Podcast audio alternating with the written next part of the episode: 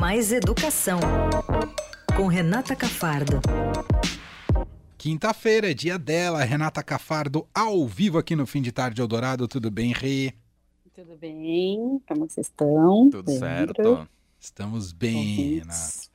Bom, que bom. Imagino que hoje você pega um gancho do Dia Internacional da Mulher, de ontem, do dia 8 de março, um pouco para discutir a questão de desigualdade de gênero presente no setor educacional, ou diferenças também, né, Rê? Sim, né? Diferenças é, na escola, na aprendizagem. É, eu acho que a gente é, precisa, como escola, como sociedade, como governo, fazer cada vez mais nosso papel de fortalecer né, a igualdade entre meninos e meninas na aprendizagem, porque não existe nenhuma diferença, é bom deixar claro para quem tem alguma dúvida, é, inata ou inevitável no, na, no modo como as meninas e os meninos aprendem, né? Eu acho que a gente tem que lembrar mais uma vez que não tem essa de que menina não aprende matemática bem ou não aprende ou não serve para ciência ou que os meninos não servem para a área de humanas, para as artes. É, não tem nada biológico que nos que, que, que, diferencie homens e mulheres do ponto de vista da aprendizagem. Né? É, dizendo isso, é nosso papel fortalecer essa igualdade. A escola tem que ajudar, né, a fortalecer essa igualdade e os pais, né? A gente eu gosto sempre de lembrar, desde pequenininho a gente fica dando presente bone... de brinquedo, boneca para menina e jogos é, de raciocínio para os meninos, ou blocos de montar para os meninos, e as meninas continuam com as Barbies só e com os bebezinhos bebezinhos é da minha época, né? Aquele bebê que a gente tinha um bonequinho que era bebezinho, mas bonequinho de bebê para brincar, que chamava bebezinho na época. É, mas tem bebês de toda forma, né? Que a gente dá para as crianças e nada contra os bebês ou as Barbies ou qualquer tipo de boneca, porque é também sensacional que o estímulo à fantasia é muito benéfico para o desenvolvimento das crianças. E brincar com boneca, com boneco, estimula demais a fantasia, né? Você fingir que você é uma coisa, criar situações, tudo isso é muito importante para o desenvolvimento do cérebro infantil, para meninos também, inclusive né, que brincarem com bonecos. Uhum. Mas também tem que haver a diversidade de brinquedos para as meninas.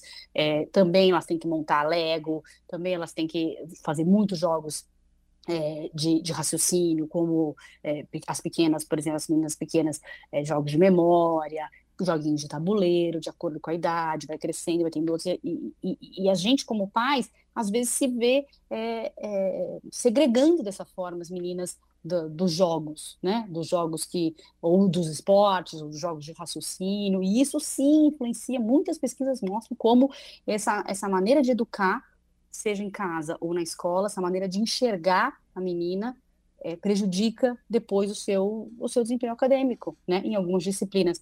Eu conversei uma vez com uma com uma cientista muito, muito legal e que defende muito o direito das mulheres na ciência, que é a Márcia Barbosa, ela é física, e ela me disse uma frase até coloquei numa coluna que eu escrevi ontem no Dia da Mulher, que é o seguinte: ela fala assim, o fato de um homem ficar surpreso quando você faz bem uma atividade de exatas é algo que te tira do seu lugar e diz que aquilo não é para você.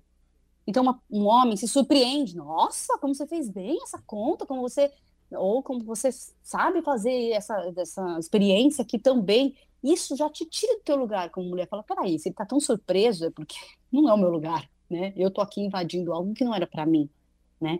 Exato, então, não é naturalizado, né?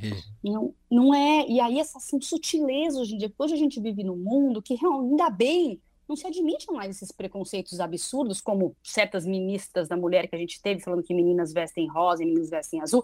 Todo mundo se indigna, todo mundo, ou pelo menos uma grande parte do país se indigna com esse tipo de comentário, com esses preconceitos muito escancarados, que dizem que menina não pode isso, ou menino não pode aquilo, mas na sutileza, o preconceito e essa essa influência que acaba moldando o comportamento das meninas, está na sutileza, né? Tá no detalhe do dia a dia. Então a gente tem que ficar muito atento para esse tipo de coisa. Né? Ou uma outra cientista que eu identifiquei que lidava com cobras, é uma bióloga que ia para o mato, fiz uma matéria, essa matéria que eu estou lembrando, uma matéria que eu fiz sobre mulheres na ciência, e ela ia para o mato, lidava com cobras, e a quantidade de, de comentários machistas ou brincadeirinhas idiotas que ela ouvia porque ela lidava com cobra, ou então dizia, ah, você é mulher macho, hein? Você consegue lidar com cobra ou você é, tem que lidar com, as, com, com, brincadeirinha de conotação sexual com cobra, ou então você é mulher macho. sabe lidar com cobra, entendeu? As duas opções só que você tem para saber se é ser uma bióloga especialista em cobras.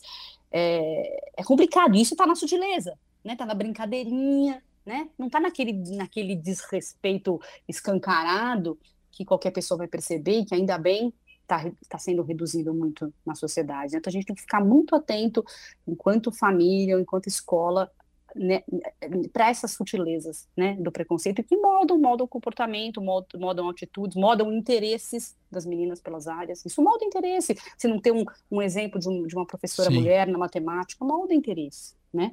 Molda sim. Igual Mas, a gente falava ontem na. Ah, desculpa te interromper. Imagina, fala, fala. Mas igual a gente falava ontem na política, a mulher continua sendo tratada como uh, uma alguém que não faz parte daquele ambiente, como se fosse um elemento estranho àquele ambiente. Enquanto isso não for visto como um elemento, elemento protagonista e, e tão igual a qualquer um ali dentro, isso não muda, né, Renato?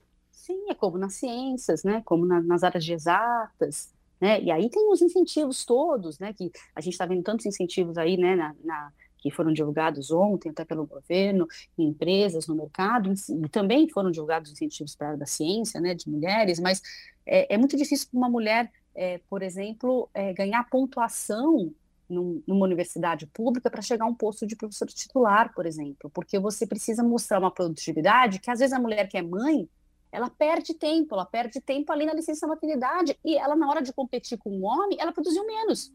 Né? Então já tem universidades, muitas no Brasil, e isso é muito legal, é, tirando esse período, exigindo menos pontos das mulheres na hora de, de, chegar a um cargo que é competitivo, que e que é determinado assim pelo tempo, né, que você se dedicou à pesquisa, por exemplo, e você parou esse tempo por licença maternidade, seis meses, ou até o tempo que você parou, tem pesquisas que mostram como as mulheres com filhos até 12 anos são prejudicadas em produtividade de pesquisa, né, pelo tempo que você tem disponível para fazer pesquisa.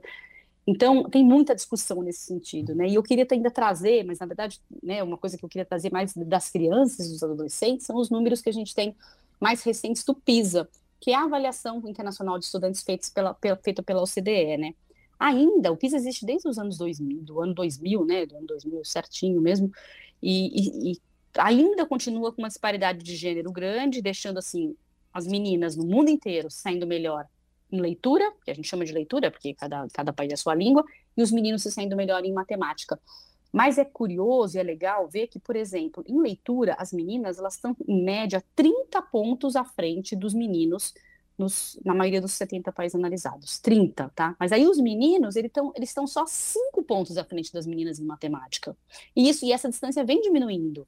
Tem países, por exemplo, como Finlândia, Noruega e até Arábia Saudita e Emirados Árabes, em que as meninas são melhores que os meninos em matemática, para você ter uma ideia. E em ciência, o resultado é mais legal ainda.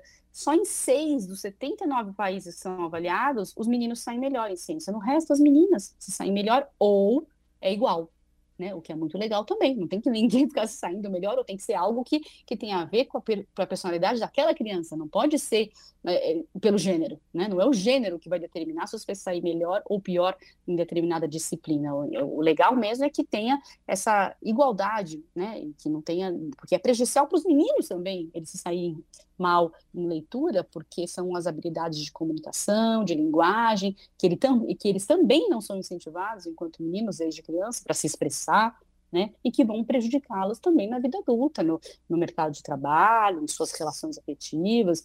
É, então, existe aí também a preocupação com que os meninos estejam em pé de igualdade com as meninas. Não é aqui só defendendo que as meninas sejam tão boas quanto os meninos em matemática. Não é só isso, é que todos sejam iguais, né? Porque a aprendizagem é para todos, é de todos, de todas, não tem, não tem gênero.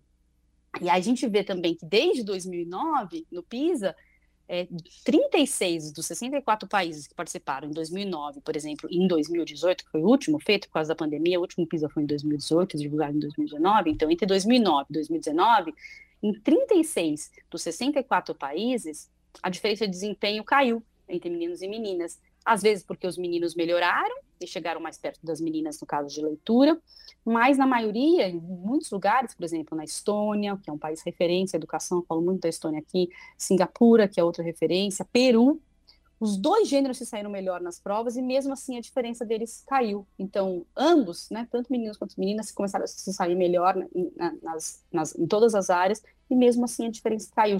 Cresceram juntos ainda diminuíram a diferença, sabe? Então, eu vejo é, esperança quando a gente vê esses números, porque há, há muitos anos era assim: qualquer avaliação que você via era meninas piores em matemática, meninos melhores em, em linguagem, é, desculpa, meninas piores em matemática e meninos piores em, em, linguagem, ou em ciência, meninos melhores também. Isso já tem mudando, já está mudando é, por investimento, por, por esse olhar dos países, das escolas, dos pais, tem que ser cada vez mais, né? Ainda mais numa semana como essa, a gente tem que lembrar para esse olhar em casa, no dia a dia, em cada comentário, tem que sim se policiar, não é ser chato, não é mimimi, tem que se policiar Não. nesses comentários, porque eles vão moldando o comportamento, principalmente das crianças. Né? Isso molda demais o comportamento de criança. É uma fase de desenvolvimento, é quando eles estão aprendendo é, com o nosso exemplo, com, o nosso, com os nossos comentários, né? com o que a gente é, demonstra é, demonstra curiosidade ou demonstra é, perplexidade, se a gente se, né, se, diz, se nota muito perplexo com uma menina fazendo uma boa atividade de matemática, como eu disse da, da professora de, de, que é física, isso pode mudar o comportamento, achar que aquilo ela não pertence àquilo, né? É. Então a gente tem que ficar atento. Né? Você que tem duas meninas, né? Total. Manuel. Total. Não, você tem toda a razão. Eu estava contando aqui no começo do programa que ontem foi assistir a estreia da, da peça da Marta Noel, o monólogo dela que chama Pagu. E uhum. um dos momentos da peça ela fala, é, também trata da questão do feminismo, do machismo, e ela fala quando você passa a olhar o mundo com as lentes do machismo, né, de entender onde há machismo na, nas nossas trajetórias, ela falou, é uma, uma, mudança tão radical, né? Você passa a entender o mundo de uma maneira tão... E é um pouco o que você está trazendo aqui para a gente hoje, né? E perceber também nos pequenos detalhes como esse chamado machismo estrutural está presente.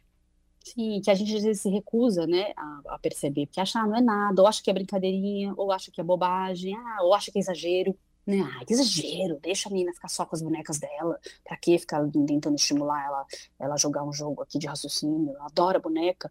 Né? Eu tenho um menino uma menina em casa e eu, eu tento, é difícil, né? Porque a menina Sim. quer a boneca, ela quer mais uma boneca, mais outra boneca, mais outra boneca. Mas quando você traz um jogo, começa a estimular, você percebe que ela também tem interesse naquilo, o mesmo interesse que o menino que teve quando tinha a idade dela, uma questão de idade o interesse, né? Os interesses, as brincadeiras, elas, elas se dão de acordo com a idade, não de acordo com o gênero.